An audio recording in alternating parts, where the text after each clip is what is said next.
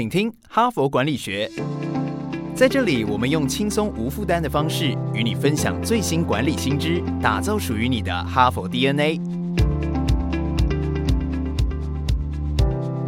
我是节目主持人杨玛丽 Mary。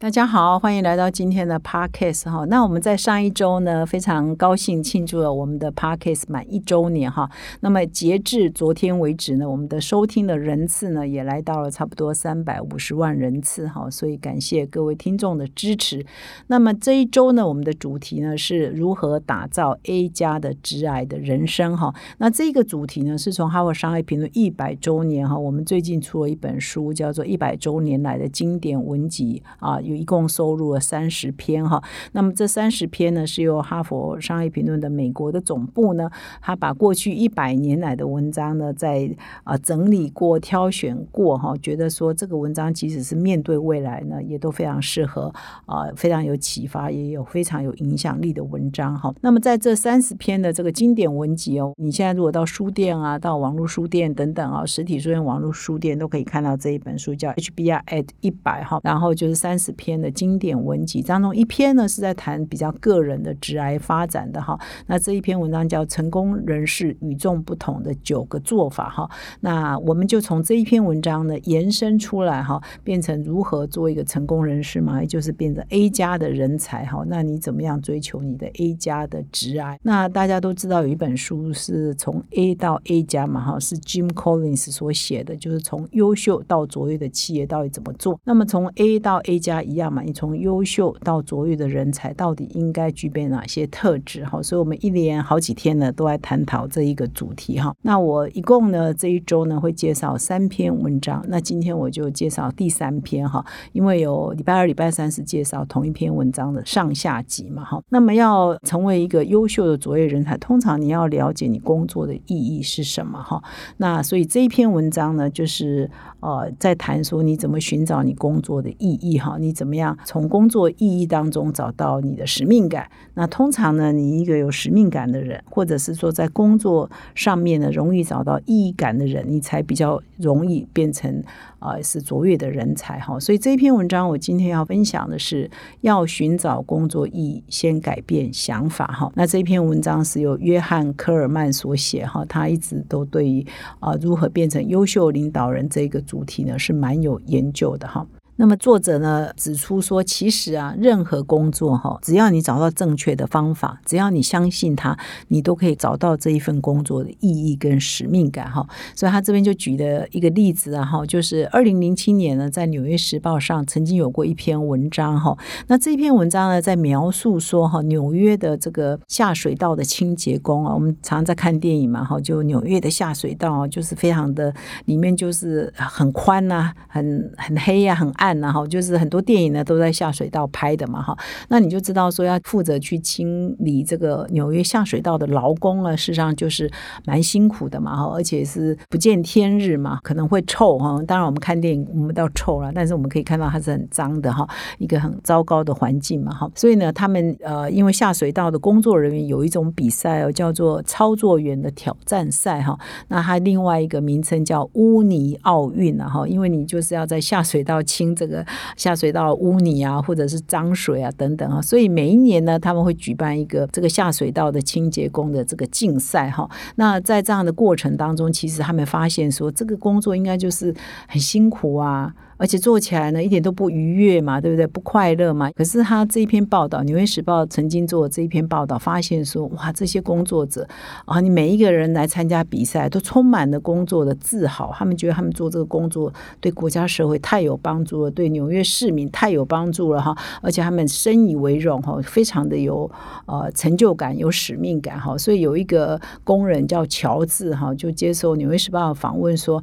啊，我知道很多人会觉得我们这工作按无天日啊，好像很卑微啊。但是我感觉我做这个工作非常的有有成就感，因为我觉得我服务大众哈，我自己觉得好啊就好了哈。所以就是说可以做一个对比，就是很多人呢可能薪水还不错，然后在一个不错的舒适的环境，可是像你我可能很多人工作环境就还不错哈，可能搞不好你在一零一大楼工作都有可能哈，但是你也可能感到空虚嘛哈。但是纽约的下水道的工作者却感到满足啊，你就觉得很不可思议嘛哈。那答案就是在哪里？就是他们有使命感哈。所以我想他们的平常的教育训练哈，或者是他们团队的精神，一定是常常在灌输说，我们做这份工作对这个纽约的发展是很有帮助的，对纽约市民每天的生活呢是很有帮助的。所以他们都用充满使命感的工作在做这一个很多人可能看都看不见的工作嘛哈。所以就是说，你任何工作呢？你都可以找到使命感，即使是纽约的下水道工作。而你要寻找工作意义呢，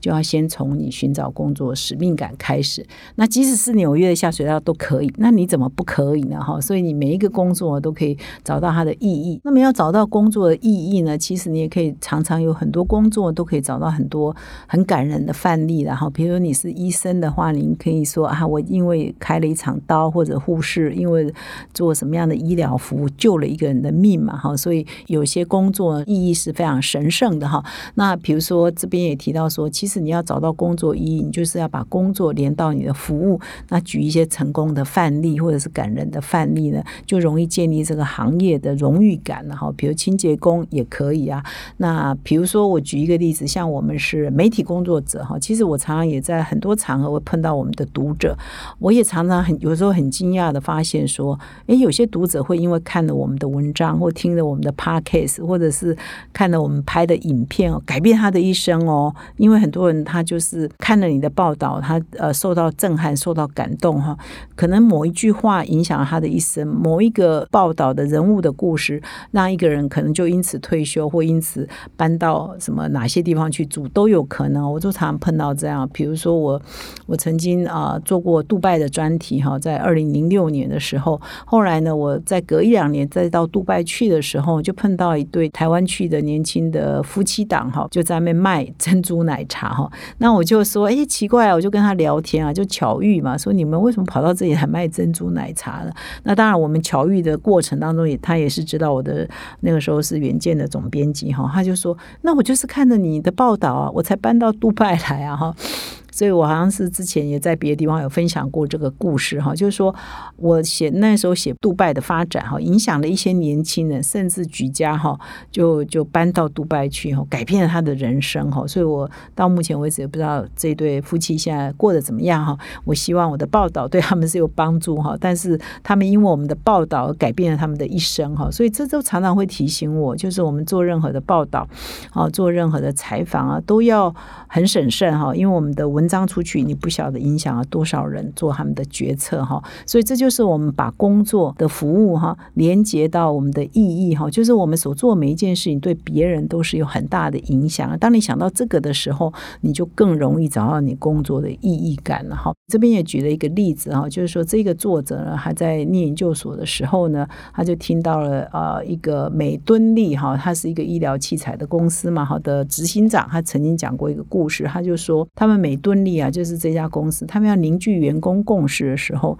就是常常会找一些曾经，比如说他们美敦力有一个产品叫去站电极器，哈，那就是用了这个。电极器呢就可以哈，很多人是因为这个电极器呢的使用得当了，而把命呢被救了回来啊，所以他就去找那个命被救回来的病人哈，来现身说法哈，就说啊，我当初啊，因为有你们这个产品，所以即使救了我一命嘛哈，所以台下啊，他们在做员工共识的时候，做员工呃教育训练的时候，有这样的几个故事呢，就让员工深以为傲嘛。你看我们家公司这么好，可以救活这么多人哈，然后当然他也可以请。医护人员来分享啊，就是我们这个医疗产品救活了很多病人的生命嘛，哈，所以这样子也可以凝聚他们的工作的意义嘛，哈，所以我随便哈，每一个行业都可以找到这样的故事哈，来凝聚他工作者工作的神圣感哈，那你就会觉得你所做的每一件事情，好像每天日复一日在做。的事情，好像别人不在意，但不是的哈。你透过这样的教育训练或这样的团队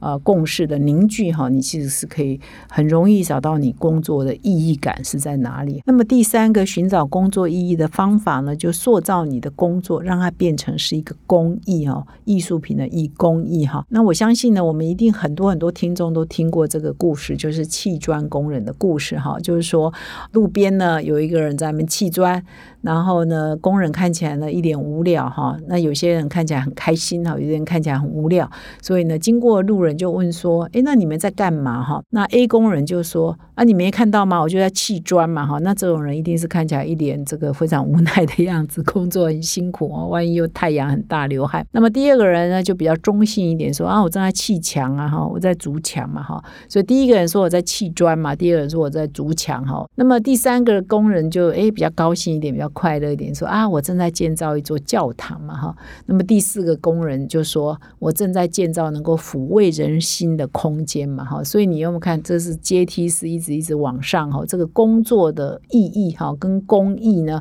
就一直层级一直拉高嘛，哈。所以砌砖的跟砌墙的、筑墙的，是工作比较低层次嘛。说我在建教堂的，哦，就使命感就出来了。那最后这个呢是能够疗愈人心的空间哦，可以安慰人心的空间，那他一定。满心的，充充满了使命感哈，一定工作起来非常高兴哈。所以呢，这就是说，我们如果可以把我们的层次一直拉高，塑造你的工作本身就是一个工艺哈，就像一个艺术品一样。即使你做的是很黑手的工作，你也都可以充满使命感，充满意义感哈。你工作起来呢，会快乐很多。所以也有很多人说，你不高兴呢，也是工作八小时；你高兴呢，也是工作八小时。所以你尽量的让你的工作跟你的快乐度呢。是可以连接的哈，那所以当你提升你工作的意义感的时候，变成是一个砌砖的工人，马上变成一个抚慰人心的这个建筑师哈，那你这个满意度跟使命感不是提升很多吗？你一样都要花八小时砌砖呐，但是你的使命感就增加很多嘛哈，所以这个提升你工作意义呢方法就是不断拉高它的层次哈，而且把你的工作当做一个公益呢，你会成就感更高，也会使啊满意度更高。那么第四个呢，提升自己工作意义感的方式呢，就是记住哈自己为什么要工作哈。其实绝大多数人都。不是为了快乐在工作，为了乐趣在工作。即使我们可以提高我们的层次，然后我相信有些人是为兴趣在工作，但是很多人呢也摆脱不了要赚钱养家哈，有生计的压力啊哈。所以如果你可以两者兼顾哈，就是我有生计压力，我赚钱要养家，同时又兼顾你的兴趣，那你真的是很 lucky 的哈。但是也不可排斥有些人可能兴趣没那么高，他就是为了要照顾家人而工作嘛哈。所以记住你为什么工作，有的时候呢也会让你摆。脱这个无聊啊、沉闷啊，或者是百无聊赖的这个部分呢？哈，为什么？因为你工作呢，就是为了某个人在付出嘛。比如说，你如果是父母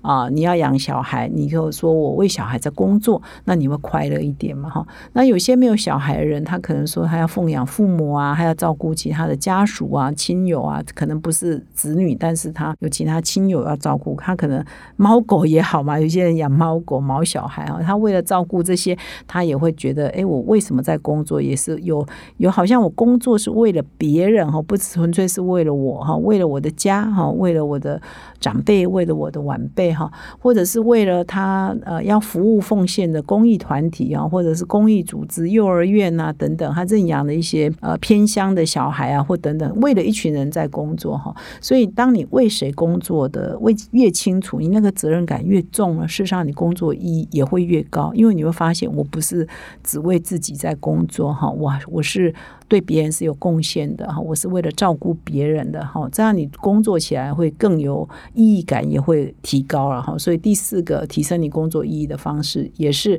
不断的提醒自己说为什么要工作，以及为了谁在工作哈，这还是有它的价值了哈。所以听完了以上的四个方法呢，是不是会让你蛮有感的哈？我们这个同事呢有跟我提到一个词哈，叫“社畜”哈，畜生的“畜”哈，那是指说日本企业底层的上班族用来自嘲，然后说他是属于呃公司的家畜哈，实在是蛮难听的哈，公司的畜生啊哈。那这个词呢，在一九九零年代开始在日本崛起哈，那在亚洲的其他国家就慢慢呃普及哈。那我个人呢是对这个。个词也是第一次听了，但是我们年轻的同事都说，哎，他们好像都蛮熟悉这个词，所以我不知道各位有没有听过这个词啊，叫社畜哈。所以呢，意思是说，你如果没有找到你工作的意义的话哈，你就真的是为了养家糊口哦，或者是呃为了个人糊口在工作哈，这样子还蛮行尸走肉哈，就会变成社畜哈，那找不到工作意义哈，也找不到工作的乐趣哈，这真的是蛮悲惨的哈。所以我们呢，这这谈的已经是最低标准了哈，你就要寻找工作的乐趣跟意义之后呢，你才可以慢慢慢慢回到我们这一周谈的这个变成一个 A 加的潜力人才哦，这个距离真的是蛮遥远的哈。所以，我们今天呢，先说你要寻找变成一个潜力人才的话，高潜力人才的话，先从找到你的工作意义开始了哈。所以，以上四个方法呢，呃，提供各位听众做参考。明天的哈佛人物面对面单元呢，我们邀请到一位这个热爱阅读的分享者哈，叫瓦基哈，他还是阅读前哨站的站长，他也有一个 podcast 呢，排名啊也都在很前面哈，也是阅读类的第一名哈。那瓦基呢，明天来跟我们分享，因为我们这一周呢是从哈佛这个百年文集缘起的嘛哈，所以我们他也好好的读了我们这一本书，那他也来跟我们做分享。那他以前呢是台积电的。已经是做到主管级的哈，在台积电服务了十年哈。当初他的家人反对哈，很多亲朋好友反对他离职离开怎么台积电这个金饭碗，然后出来做一个自由工作者哈。他的工作意义是怎么寻找的呢？哦，不是大公司就可以给你意义，不是富国深山就可以给你意义哈。有时候你要自己去寻找哈。所以明天呢，欢迎各位听众再回到我们的哈佛人物面对面单元来听听瓦基的故事。谢谢大家，我们明天再。相会。现在就注册 HBR 数位版会员，每月三篇文章免费阅读，与世界一流管理接轨，阅读更多管理大师的精彩观点。现在就开始。